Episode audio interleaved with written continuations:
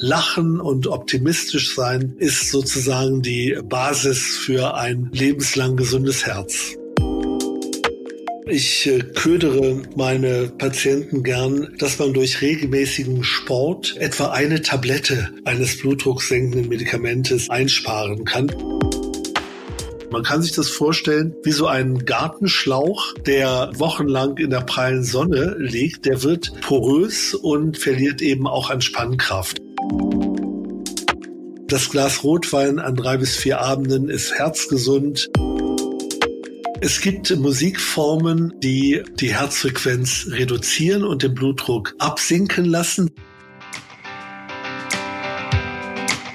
Hallo und herzlich willkommen bei Auf Herz und Nieren, dem Podcast für Gesundheit und ein gutes Körpergefühl. Mein Name ist Andrea Bannert, ich bin Mikrobiologin und leite die Online-Redaktion von fokusarztsuche.de. Bei der Moderation unterstützt mich heute wieder meine Kollegin Antonia Schillinger aus dem Online- und Social-Media-Bereich bei Fokus Gesundheit. Hallo Antonia, schön, dass du wieder dabei bist. Ja, hallo, schön wieder hier zu sein. Ich freue mich sehr auf diese Folge, Andrea, weil wir sprechen heute über Herzgesundheit. Genau, Herz-Kreislauf-Erkrankungen sind nämlich die häufigste Todesursache in Deutschland. Aber die gute Nachricht ist, es gibt sehr viel, was wir selbst tun können, um das Risiko für Herz-Kreislauf-Erkrankungen wie Herzinfarkt oder Schlaganfall zu reduzieren. Wir fragen uns in dieser Folge, ob es möglich ist, das Leben zu verlängern, wenn wir auf unser Herz achten, also herzgesund leben und falls ja, wie das funktionieren kann. Darüber sprechen wir mit unserem heutigen Gast, Professor Hans-Georg Predel aus Köln. Er leitet dort das Institut für Kreislaufforschung und Sportmedizin an der Deutschen Sporthochschule. Professor Predel beschäftigt sich vor allem mit Prävention und er erforscht Herz-Kreislauf-Erkrankungen, insbesondere Bluthochdruck. Er ist uns jetzt per Videochat zugeschaltet. Herzlich willkommen, Herr Predel. Schön, dass Sie zu Gast bei Auf Herz und Nieren sind. Ja, ich freue mich auch dabei sein zu dürfen. Vielen Dank. Ja, das Herz ist ja unser zentrales Organ und leistet eigentlich wirklich Unglaubliches. Im Laufe unseres Lebens schlägt es sogar bis zu drei Milliarden Mal. Herr Predel, wie schafft es denn unser Herzmuskel über das ganze Leben so kräftig zu bleiben? Ja, das ist wirklich faszinierend. Es gibt verschiedene biologische Konzepte, die davon ausgehen, dass unser Herz im natürlichen und optimalen Zustand ja über 120 Jahre lang leben und schlagen kann. Und das ist ja eine unglaubliche Leistung, die nur möglich ist, wenn unser Herz natürlich optimale Bedingungen vorfindet und nur dadurch ermöglicht wird, dass unser Herz sich ständig regenerieren kann, wie unser gesamter Körper ja auch. Und äh, damit werden eben solche wirklich mystischen Zeiträume tatsächlich möglich und vielleicht in Zukunft ja sogar noch länger. Aber darüber werden wir ja bestimmt noch sprechen. Okay, 120 Jahre, das ist wirklich faszinierend. Die Frage kommt übrigens von unserem Experten zum Thema Haarverlust aus der letzten Folge. Das war Dr. Andreas Finner. Wie stark unser Herz ist, das hängt zum einen von unseren Genen ab, also von dem, was wir von unseren Eltern vererbt bekommen. Interessanterweise wiegt aber der Lebensstil und die Angewohnheiten, die wir haben, die Lebensumstände noch stärker, wie ich in mehreren Studien gelesen habe. Und im Gegensatz zur Genetik lässt sich der Lebensstil ja aktiv beeinflussen. Herr Predel, ich frage jetzt einfach mal ganz äh, direkt, obwohl Sie es ja schon so ein bisschen angedeutet haben. Würden Sie sagen, ja, es ist möglich, das Leben lässt sich verlängern, wenn man herzgesund lebt? Ich antworte direkt äh, mit dem Begriff eindeutig. Das zeigen alle Untersuchungen. Es ist immer ein ähm, Wechselspiel zwischen unserer sogenannten genetischen Prädisposition, die natürlich eine gewisse Rolle spielt, und unserem Lebensstil. Und da haben aktuelle wissenschaftliche Untersuchungen für die meisten Menschen zeigen können, dass etwa ein Drittel die Gene ausmachen und zwei Drittel unser Lebensstil.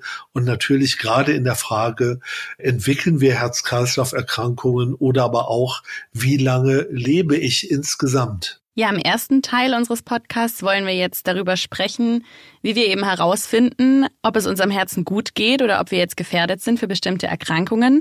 Da gibt es nämlich ein paar ganz konkrete Werte, die eine Rolle spielen, auf die gehen wir dann später noch ein. Und im zweiten Teil dieser Folge geht es dann um konkrete Maßnahmen, also was wir tun können, um im Alltag herzgesund zu leben und eben unser Herz fit und gesund zu halten. Aber jetzt von vorne. Wenn wir mal erfahren möchten, wie es unserem Herz geht, dann gibt es drei Werte, die eine besonders große Rolle spielen. Und die erste ist der Blutdruck. Unser Herz pumpt nämlich jede Minute fünf bis sechs Liter Blut durch unseren ganzen Körper. Und wenn man das jetzt mal auf das ganze Leben rechnet, dann sind es 250 Millionen Liter Blut.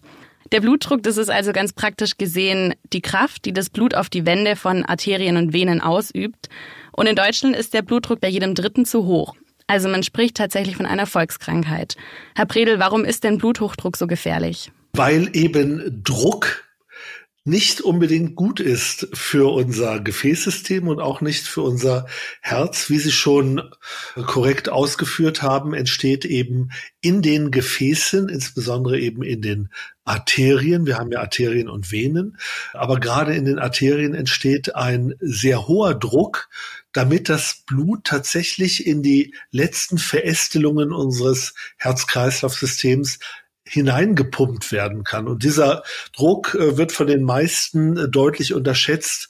So auch ein normaler, natürlicher Blutdruck, der so um 120 Millimeter Hg zu 70 Millimeter Hg liegt, bedeutet, wenn man mal konkret einen Ballon aufpumpen würde mit diesem Druck und dagegen pressen würde, dann würde man merken, welch enormer Druck tatsächlich davon ausgeht. Und das bedeutet, dass eben unser Gefäßsystem über die Jahre, wenn es einem zu hohen Druck ausgesetzt wird, mit verschiedenen Prozessen reagiert die zu einem deutlichen Elastizitätsverlust führen. Man kann sich das vorstellen wie so ein Gartenschlauch, der wochenlang in der prallen Sonne liegt. Der wird porös und verliert eben auch an Spannkraft. Das Herz selbst hat ebenfalls äußerst negative Effekte durch einen zu hohen Blutdruck aufzufangen.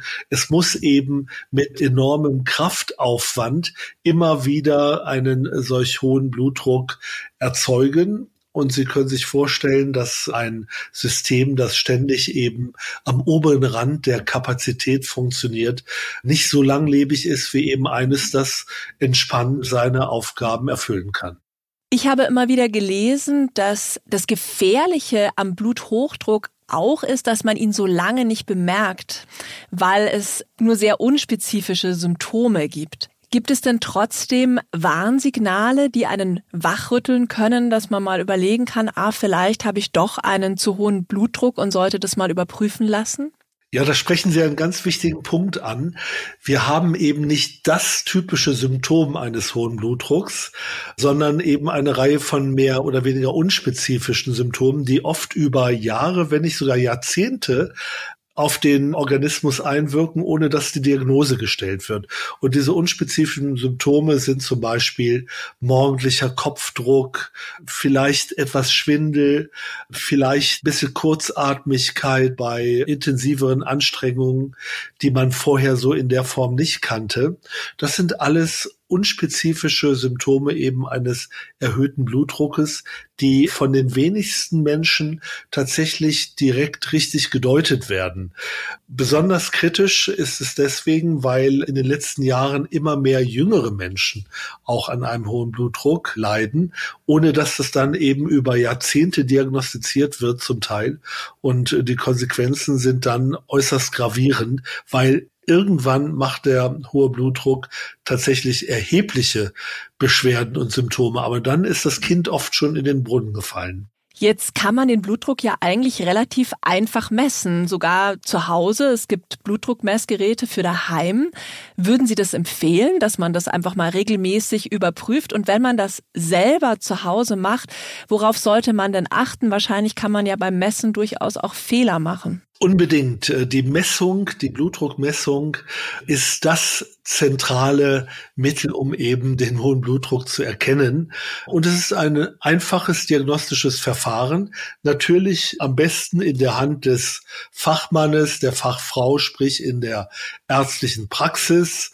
Da empfehlen alle medizinischen Leitlinien mittlerweile regelmäßige Blutdruckmessungen auch bei jungen Menschen, die aus teilweise unterschiedlichsten Gründen die Praxis besuchen. Immer den Blutdruck messen, um überhaupt eben hier diese Möglichkeit auszuschöpfen, eine Diagnose zu äh, stellen. Nun ist es häufig so, dass Menschen eben nicht regelmäßig einen Arztbesuch durchführen, gerade Jüngere. Oder es wird in der Praxis auch häufig unterlassen. Und deswegen werden Strategien ersonnen, um eben breitflächiger die Diagnose eines hohen Blutdrucks tatsächlich auch realisieren zu können. Und hier kann man sagen, zum Beispiel Messungen in Apotheken werden empfohlen oder Messungen in der Schule, an Unis, in Betrieben und schließlich eben die sogenannten Heimmessungen, die Selbstmessungen. Dazu muss man sagen, auch das ist mittlerweile gut möglich. Die Geräte, die auf dem Markt sind, sind mittlerweile so sicher, technisch sicher. Ich hätte jetzt fast gesagt, da kann man kaum was falsch machen, denn sie zeigen eben auch Fehlmessungen präzise an, so dass eben die Heimmessung mittlerweile ein ganz wichtiger Baustein in der Diagnostik des hohen Blutdrucks darstellt. Also kann man quasi gerne mal zu Hause ausprobieren. Herr Bredel, Sie hatten gesagt, die Normalwerte für den Blutdruck liegen bei 120 zu 70 bis 80 Millimeter Hg. Mal ganz kurz zur Erklärung.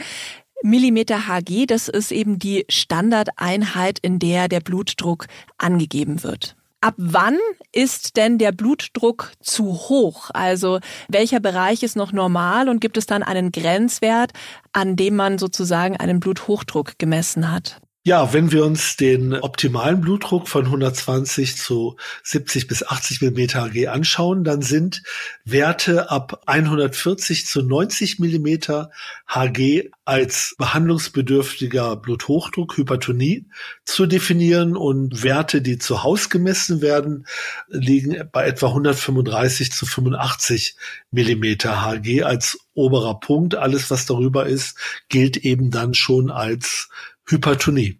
Okay, ich fasse mal zusammen. Also Bluthochdruck ist deswegen so gefährlich, weil er dafür sorgt, dass unsere Arterien poröser werden und auch an Elastizität verlieren. Er ist deswegen lange unbemerkt, weil die Symptome sehr unspezifisch sind. Wenn man aber das Gefühl hat, dass man häufiger morgens einen Kopfdruck hat oder wenn Schwindel häufiger auftritt oder Kurzatmigkeit bei Belastungen, dann können das schon mal Warnsignale sein. Und dann solltet ihr am besten mal euren Hausarzt aufsuchen oder auch mal zu Hause einfach messen und mal schauen, wenn ihr länger über dem Wert von 120 zu 80 mmHg seid, dann ist es vielleicht ein Anzeichen, dass ihr einen Bluthochdruck leiden könntet. Wir hatten es vorhin schon erwähnt, es gibt neben dem Blutdruck noch zwei andere wichtige Werte, über die wir sprechen wollen. Wenn ihr, liebe Hörerinnen und Hörer, dann schon beim Arzt oder der Ärztin seid, könnt ihr die vielleicht auch mit überprüfen lassen. Das ist der Blutzucker und auch die Blutfettwerte. Fangen wir mal mit dem Blutzucker an, Herr Predel, also der Konzentration von Glucose im Blut. Was passiert denn bei einem hohen Blutzuckerspiegel und warum wirkt sich der negativ aufs Herz aus? Eine zu hohe Konzentration von Glucose im Blut ist sehr gefährlich für unser Blutgefäßsystem, insbesondere für die Innenhaut unserer Gefäße, das sogenannte Endothel. Zuckermoleküle sind relativ aggressiv interagieren mit der Gefäßwand und führen eben zu einer Beschleunigung der eben schon erwähnten Prozesse. Und jetzt kommt es äh, besonders dick, gerade in Kombination mit einem erhöhten Blutdruck wirken sich erhöhte Blutzuckerwerte nochmal zusätzlich kontraproduktiv aus. Nun ist es so, dass äh, insbesondere die kleinen Blutgefäße, also in unseren Augen oder in der Niere, aber auch im Gehirn besonders sensibel eben auf die Negativwirkungen erhöhter Zuckerkonzentration reagieren. Und das ist schon dann eine äh, sehr ungemütliche Situation, wenn ich permanent eben erhöhte Glukosekonzentration in meinen Gefäßen habe. Ja, kommen wir jetzt noch zum dritten Wert. Das sind die Blutfette. Und da ist das Cholesterin besonders wichtig. Wir brauchen Cholesterin zwar für unsere Zellwände als Bausubstanz oder auch für unsere Hormone. Es gibt aber zwei Arten an Cholesterin. Es gibt einmal das HDL und dann gibt es das LDL-Cholesterin. Und das LDL-Cholesterin, das kann eben gefährlich werden für unsere Gefäßwände. Zu viel LDL-Cholesterin verkalkt nämlich die Gefäße und kann dann wiederum das Risiko für Herz-Kreislauf-Erkrankungen erhöhen. Mit den drei Werten, über die wir jetzt gesprochen haben, also Blutdruck, Blutzucker und Blutfette, kann man jetzt das persönliche Risiko schon ganz gut einschätzen oder die persönliche Gefährdung. Jetzt kommen wir aber noch zum zweiten Teil des Podcasts und da geht es darum, was wir wirklich im Alltag tun können, um unser Herz gesund zu halten. Und da starten wir jetzt mit der Ernährung. Herr Predel, wie sieht denn eine herzgesunde Ernährung aus und worauf sollte man vielleicht lieber verzichten? Eine herzgesunde Ernährung ist auch gesund für unseren gesamten Körper und insbesondere auch für unser Hirn. Ja, in Bezug auf die Ernährung haben wir enorme Möglichkeiten, Rahmenbedingungen zu schaffen, die eben unser Herz lange gesund und kräftig sein lassen. Dazu gibt es ein paar äh, grundlegende Tipps und Hinweise, die man am besten zusammenfassen kann mit dem Konzept der äh, mediterranen Ernährung.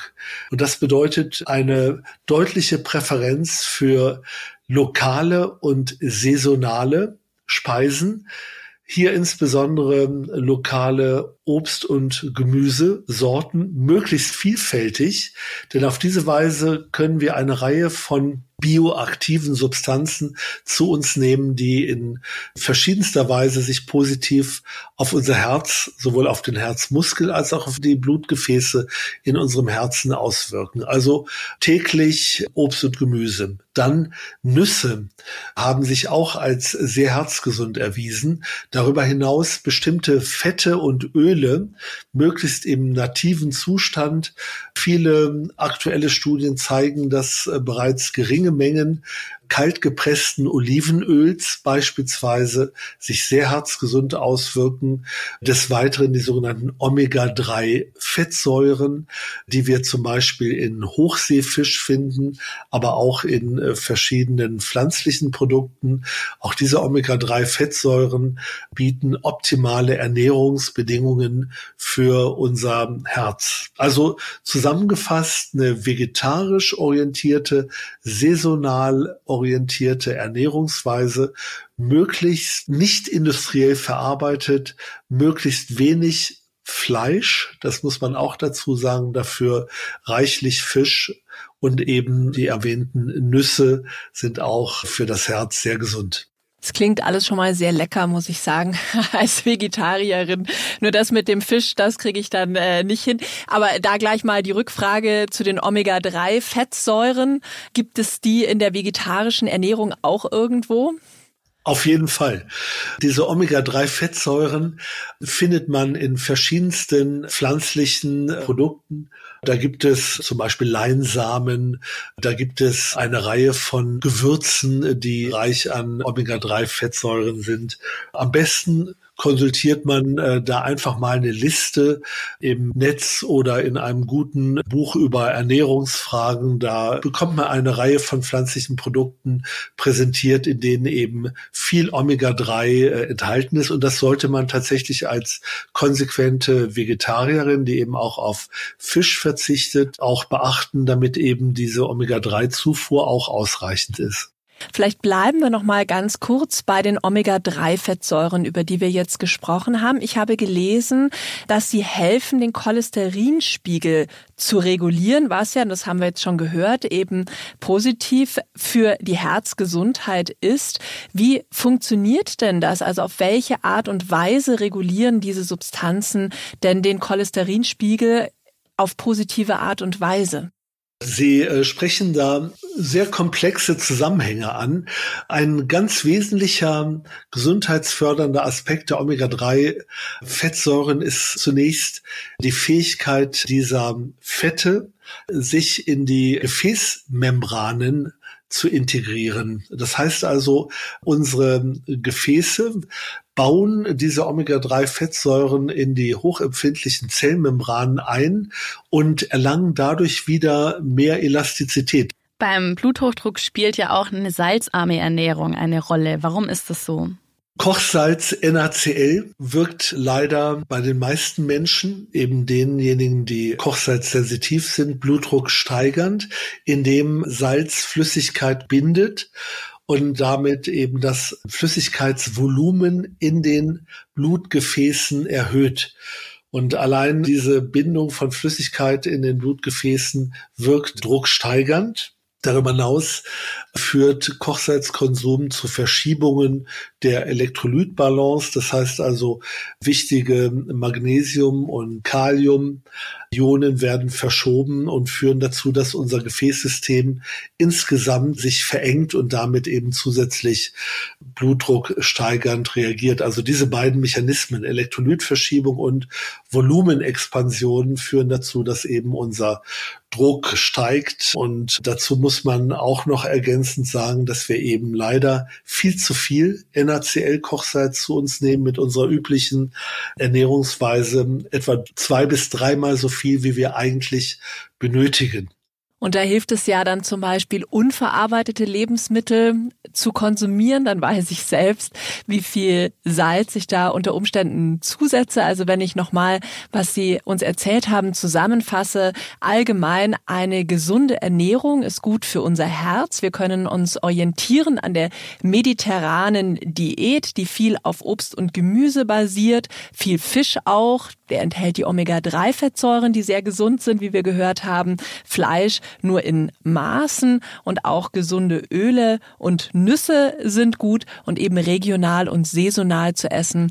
Und wie gesagt, das wenig verarbeitet, das hatte ich schon äh, genannt. Und dann beschäftigen wir uns jetzt noch mit dem Gewicht. Ja, genau. Wenn wir über Ernährung sprechen, dann sollten wir auch über Gewicht sprechen. Viele Studien zeigen ja, dass ein Gewichtsverlust das Herz entlasten kann. Gerade bei Übergewicht, weil man weiß, dass Übergewicht eben schlecht für das Herz ist.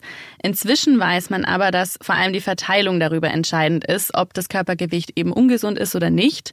Und besonders schädlich wird da das sogenannte viszerale Fett, also das Bauchfett.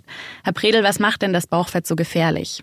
Ja, das viszerale Fett kann äußerst gefährlich werden, wenn es eben vermehrt auftritt. Und das ist leider sehr häufig der Fall.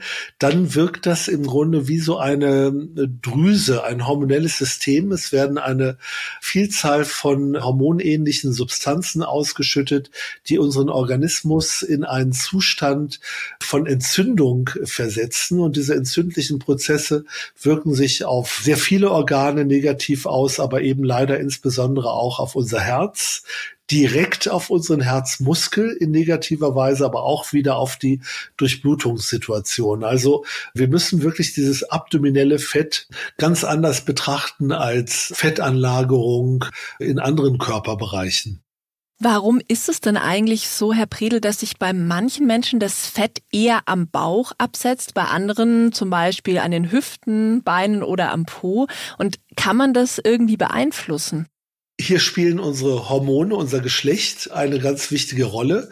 Es ist leider, sag ich jetzt mal aus meiner männlichen Perspektive so, dass bei Männern unter dem Einfluss der hormonellen Balance viel Testosteroneinfluss, wenig bis sehr wenig Östrogeneinfluss sich äh, das Fettgewebe vorwiegend eben im viszeralen Bereich, also im Bauchbereich ansiedelt wohingegen bei Frauen insbesondere eben bis zur Menopause, bis also etwa so 45, 55, das ist ja etwas unterschiedlich, unter dem Einfluss von Östrogen das Fettgewebe sich eher im Bereich Po, Hüfte, Oberschenkel anlagert. Und dieses Fettgewebe ist viel weniger gefährlich als das viszerale Fettgewebe. Nach der Menopause ändert sich das drastisch. Dann äh, verlieren eben Frauen auch diesen hormonellen Schutzfaktor und auch Frauen äh, lagern ihr Fettgewebe. Da kommt es regelrecht zu Umlagerungen eben weg aus diesem Oberschenkel-Po-Bereich in den abdominellen Bereich, in den Bauchbereich. Und dann steigt auch das Risiko für Herz-Kreislauf-Erkrankungen bei den äh, Damen äh, drastisch an. Also man kann leider gar nicht so viel machen. Natürlich kann man wunderbare Strategien dagegen entwickeln, die aber Disziplin und Wissen voraussetzen. Zunächst mal äh, muss man vielleicht doch noch mal erläutern, dass dieses äh, abdominelle Fettgewebe erstmal bei jedem Menschen vorkommt und erst dann eben, wenn es ein bestimmtes Maß überschreitet, gefährlich wird. Und dieses Maß sollte man eben nicht erreichen. Und das kann ich relativ gut tun, indem ich meine kalorische Bilanz ausgleiche. Das heißt, nicht dauerhaft mehr Kalorien zuführe, als ich letztlich verbrauche. Und da kommt auf einmal die Muskulatur ins Spiel, die eine ganz entscheidende Rolle in der Bekämpfung des viszeralen Fettgewebes spielt. Gesunde Skelettmuskulatur verbrennt sehr viel Energie und zwar nicht nur Zucker, sondern eben auch Fett. Wenn ich es also schaffe, ausreichend Muskelmenge zu haben und diese Muskulatur ausreichend bewege, sprich Sport treibe, dann kann ich auch als Mann sehr wohl eben dieser gefährlichen Fettanlagerung im abdominellen Bereich entgegenwirken. Als Frau natürlich genauso, postmenopausal insbesondere. Also es ist eine Frage eben der Gesamtkalorienbilanz und es ist eine Frage der gezielten äh, sportlichen Aktivitäten. Herr Priel, jetzt haben Sie eine wunderbare Überleitung geschaffen zu unserem nächsten Thema, nämlich Sport und Bewegung. Sie haben gerade schon erwähnt, es ist auch eine Stellschraube für Gewichtsreduktion oder vielleicht auch für Fettverteilung. Es tut auch dem Herzen gut, weil es Blutdruck, Blutzucker und Blutfettwerte positiv beeinflusst. Herr Bredl, ich habe gelesen, dass Sie auch Olympiasportler sportmedizinisch betreuen. Das ist also Ihr absolutes Spezialgebiet. Was macht Sport denn mit unserem Herz und unseren Gefäßen und warum ist die Bewegung eben so gut für die Herz-Kreislauf-Gesundheit?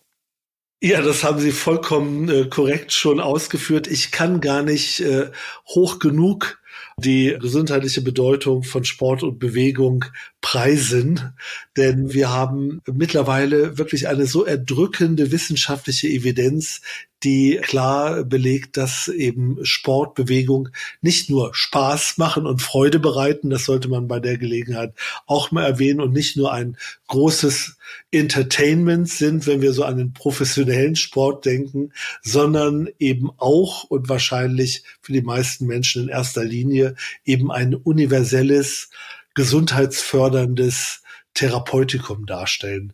Richtig angewandte Bewegung und Sport hat vielfältige Auswirkungen. Das ist beileibe nicht nur das Körpergewicht, es sind enorm viele Effekte, die jetzt den Rahmen vollkommen sprengen würden. Aber wenn ich das auf das Herz fokussieren darf, dann stellt eben Bewegung und Sport einen Jungbrunnen dar, in dem der Herzmuskel lernt, im optimalen Intensitätsbereich zu arbeiten. Der Blutdruck, wie Sie schon erwähnt haben, wird durch regelmäßigen Sport gesenkt, dadurch auch nochmal das Herz entlastet. Wir wissen heute, dass regelmäßiger lebenslanger Sport nicht nur eine optimale Basis für die Versorgung des Herzmuskels mit Nährstoffen und Sauerstoff darstellt, sondern direkt und unmittelbar wahrscheinlich den Herzmuskel dazu befähigt, eben sich immer wieder neu zu regenerieren und damit eben besonders lang gesund und aktiv zu bleiben. Ich hätte noch eine ein bisschen spezifischere Frage zum Einfluss des Sports. Bei mir wurde vor circa einem Jahr, also mit 24, auch erblich bedingt Bluthochdruck diagnostiziert und ich nehme inzwischen auch täglich Blutdrucksenker ein. Ich versuche aber trotzdem so viel wie möglich irgendwie mit dem Lebensstil auszugleichen und ich habe mich gefragt, ob es möglich ist, durch Sport, also ich gehe regelmäßig ins Fitnessstudio, tatsächlich eine Tablette weniger zu nehmen. Also dass man mit Sport so einen großen Einfluss erzielen kann, dass man damit auch Medikamente reduzieren kann. In jedem Fall. Ich äh, ködere meine Patienten gern mit genau dieser Aussicht, dass man durch regelmäßigen Sport äh, etwa eine Tablette eines blutdrucksenkenden Medikamentes eben einsparen kann. Das ist ungefähr der Effekt, der erreichbar ist. Individuell natürlich ein bisschen unterschiedlich, aber so sieben bis zehn Millimeter Hg kann man den Blutdruck reduzieren durch regelmäßigen Sport. Und das ist ja schon äh, eine Menge. Ja, das Deutsche Zentrum für Herz-Kreislauf-Forschung sagt, man soll jeden Tag sieben Minuten spazieren gehen und kann damit das Risiko für Herzerkrankungen schon um 20 Prozent senken. Stimmt es denn? Ja, das stimmt, äh, ist aber aus meiner Sicht zu wenig. Diese sieben Minuten ist wirklich das absolute Minimum, aber das Optimum an äh, gesundheitlichen Effekten erreicht man mit durchaus mehr Bewegung als eben diese sieben Minuten. Und Herr Predel, können Sie das noch etwas genauer fassen, was mehr Bewegung bedeutet? Es gibt ja schon Empfehlungen auch von der WHO, wie viel Bewegung man pro Woche machen sollte. Ist das das, woran man sich auch in Bezug auf die Herzgesundheit gut orientieren kann? Vollkommen richtig. Ich gebe meinen Patientinnen und Patienten gerne die WHO-Empfehlungen weiter und die sagen, pro Woche etwa 150 bis 300 Minuten in moderater, also mäßiger körperlicher Aktivität, wie zum Beispiel schnelles Spazierengehen, auch das gehört schon dazu, oder Fahrradfahren in der Ebene oder Schwimmen oder eben 75 bis 150 Minuten pro Woche intensive körperliche Aktivität. Natürlich kann man das mischen, aber wenn man so von einem Durchschnittswert von 150 bis 200 Minuten ausgeht und das jetzt durch sieben teilt, dann sieht man, dass man so etwa 25 bis 30 Minuten am Tag schon investieren sollte, um eben für seinen Körper, aber eben auch insbesondere für Herz und Hirn optimale gesundheitliche Effekte zu erzielen. Wenn Sie mich fragen, wie sollte der Sport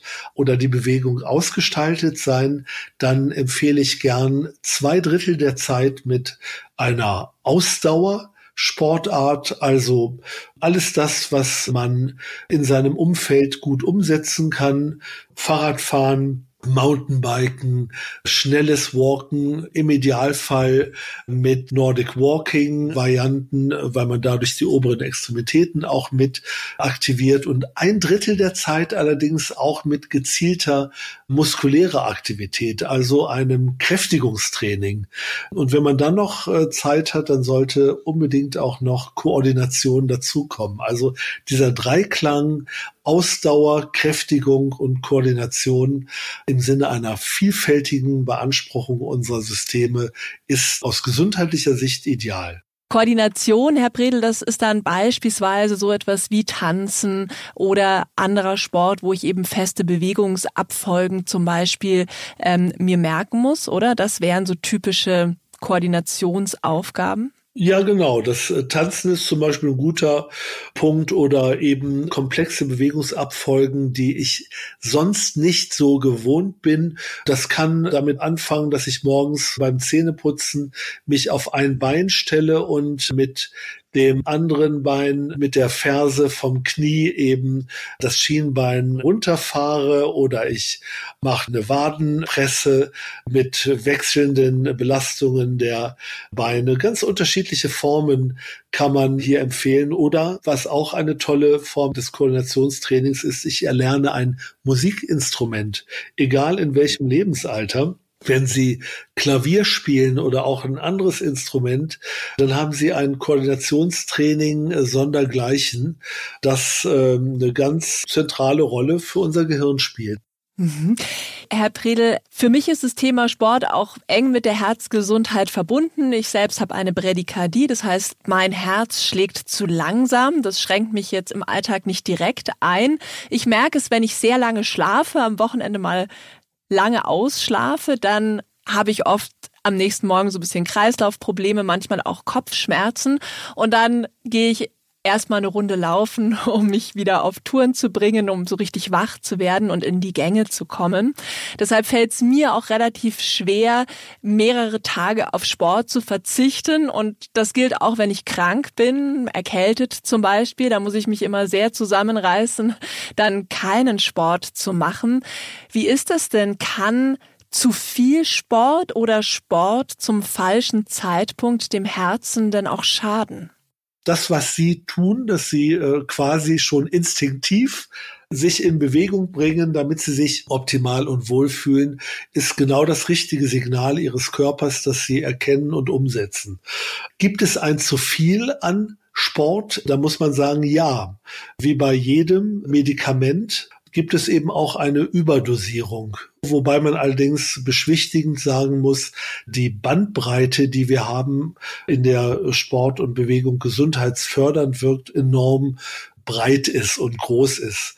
Und man muss schon sehr, sehr viel tun, bevor eben Sport gesundheitsschädlich wirkt. Wir haben das im Rahmen einiger Studien gelernt, im Zusammenhang beispielsweise mit exzessivem, übermäßigem Ausdauersport.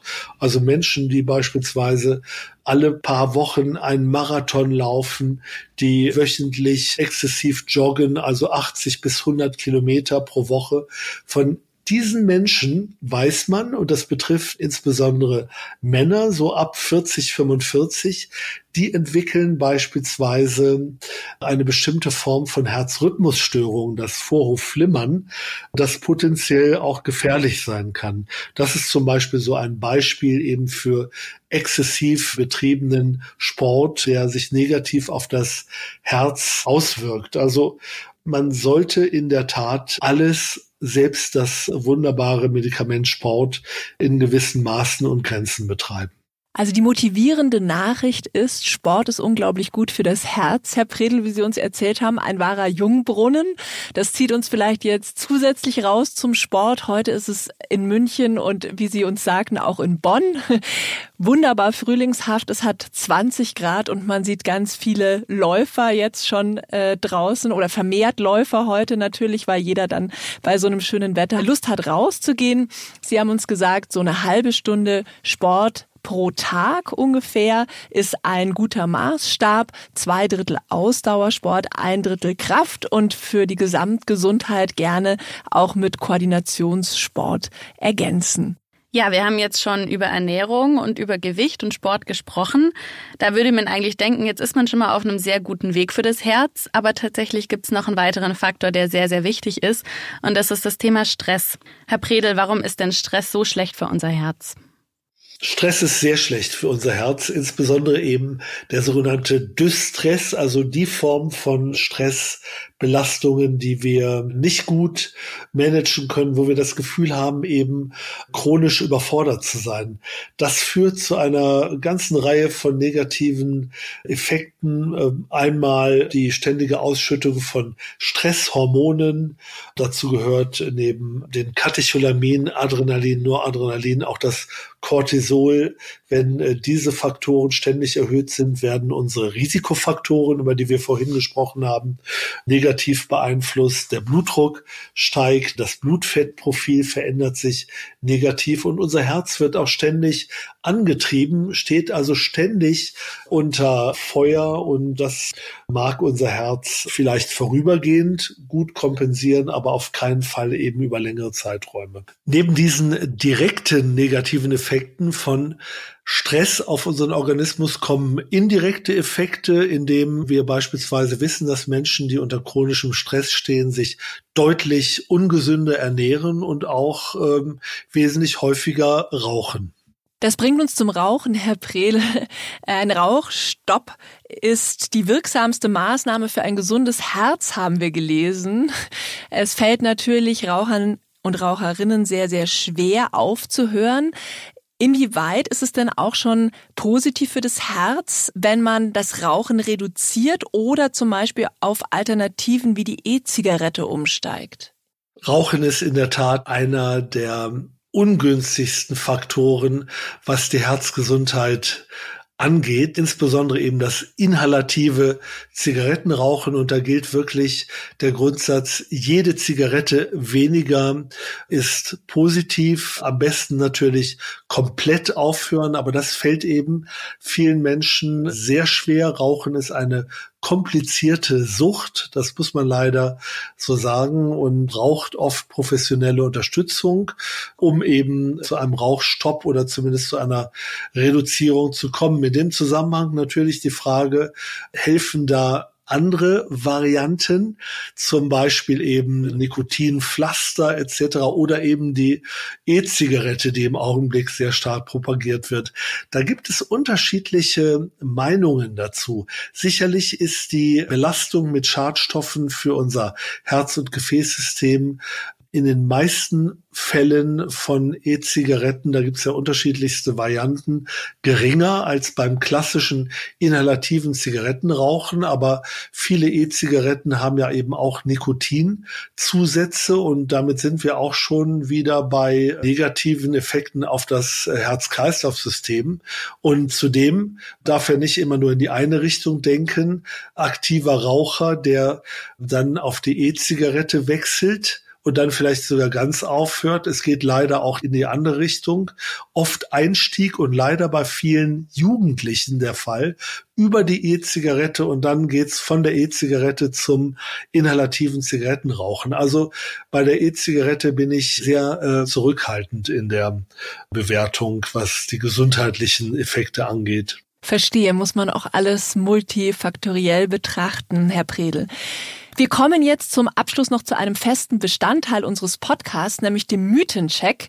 Herr Bredel, wir nennen Ihnen jetzt ein paar Mythen rund ums Thema Herzgesundheit und bitten Sie möglichst kurz und prägnant zu beantworten, ob das denn stimmt, also ob der Mythos stimmt oder eben nicht und warum. Starten wir mal mit dem Mythos Nummer eins. Als Musikerin interessiert mich, stimmt es, dass Musik unsere Herzfrequenz beeinflusst? Absolut. Aber es kommt auf die Musik an, und zwar sowohl im reduzierenden als auch im steigernden Sinn. Es gibt Musikformen, die die Herzfrequenz reduzieren und den Blutdruck absinken lassen. Das sind übrigens auch sehr viele religiöse Gesänge, so in Klöstern oft dann eben auch praktiziert. Auf der anderen Seite eben andere Musikgenres, Rock, Pop, Heavy Metal, die eben aktivierend auf die Herzfrequenz wirken. Mythos Nummer zwei lautet, dass Lachen gesund für das Herz ist. Stimmt das? Da kann ich wieder klar sagen, ja, Lachen ist in jedem Fall gesund äh, für das Herz. Auch dazu gibt es wissenschaftliche Untersuchungen, wie überhaupt ein äh, optimistischer Grundtenor sich sehr positiv auch auf die Herzgesundheit auswirkt. Auch den Optimismus kann man übrigens trainieren, auch beispielsweise durch Lach-Yoga. Gibt es wirklich ein paar schöne Studien, die die Effekte nicht nur auf den Blutdruck, sondern auch auf die allgemeine Herzgesundheit zeigen. Also Lachen und optimistisch sein ist sozusagen die Basis für ein lebenslang gesundes Herz. Das ist eine sehr schöne Info. Mythos Nummer drei wäre, wie ist es jetzt mit dem Glas Rotwein am Abend? Ist es gut fürs Herz oder schadet es eher? Ja, dieses Glas Rotwein ist in jedem Fall herzgesund. Da sind Resveratrole, Tannine drin, andere sekundäre Pflanzenstoffe und eine gewisse entspannende Wirkung geht davon aus. Nur bitte die Dosis macht das Gift. Das Glas Rotwein an drei bis vier Abenden ist herzgesund. Die Flasche Rotwein jeden Abend ist sicherlich dann ungesund für das Herz. Wenn ihr mehr zum Thema Herz und Kreislauf lesen möchtet, dann schaut doch mal in die aktuelle Ausgabe von Fokus Gesundheit, Schutz für die Gefäße. Wissenschaftler finden neue Wege bei Prävention und Therapie. Darin findet ihr unter anderem einen Acht-Punkte-Plan für die Herzgesundheit und ihr erfahrt, wie euer Kreislauf nachts die nötige Ruhe findet. Das Heft gibt es aktuell am Kiosk oder ihr könnt es bestellen als E-Paper oder Printausgabe in unserem Shop. Den Link findet ihr in den Show Notes. Herr Predel, wir möchten uns ganz herzlich bei Ihnen bedanken für die vielen interessanten Informationen und die vielen Tipps für einen herzgesunden Lebensstil. Ich nehme auf jeden Fall mit, dass wir selbst einiges in der Hand haben, um unser Herz das ja auch der Motor des Lebens genannt wird, gesund zu halten. Wir lassen unsere Experten immer eine Frage für die nächste Folge stellen. Und Herr Predel, wir sprechen in zwei Wochen dann über das Thema Heuschnupfen. Gibt es denn irgendetwas, das Sie schon immer zum Thema Heuschnupfen wissen wollten? Vielleicht ja auch einen Zusammenhang mit dem Herz? Uiuiui. Ui. Also was ich gerne wissen möchte, ist sicherlich die Frage, warum bekommt man noch im höheren Lebensalter eine Allergie? Warum manifestiert sie nicht schon im Kindes- und Jugendalter, sondern tatsächlich wie bei mir im höheren Lebensalter und nützt da noch eine systematische Desensibilisierung oder hat das keinen Zweck mehr, wenn man ein höheres Erwachsenenalter erreicht hat? Die Frage werden wir auf jeden Fall mitnehmen und wie immer gilt, liebe Hörerinnen und Hörer, wenn ihr Fragen zum Thema der nächsten Folge, also zum Heuschnupfen habt, dann schickt uns gerne eine E-Mail an podcast@fokus-gesundheit.de. Ja, dann bedanken wir uns nochmal, Herr Predel, dass Sie zu Gast bei Auf Herz und Nieren waren. Vielen Dank. Es hat mir Spaß gemacht und ich gebe den Dank zurück.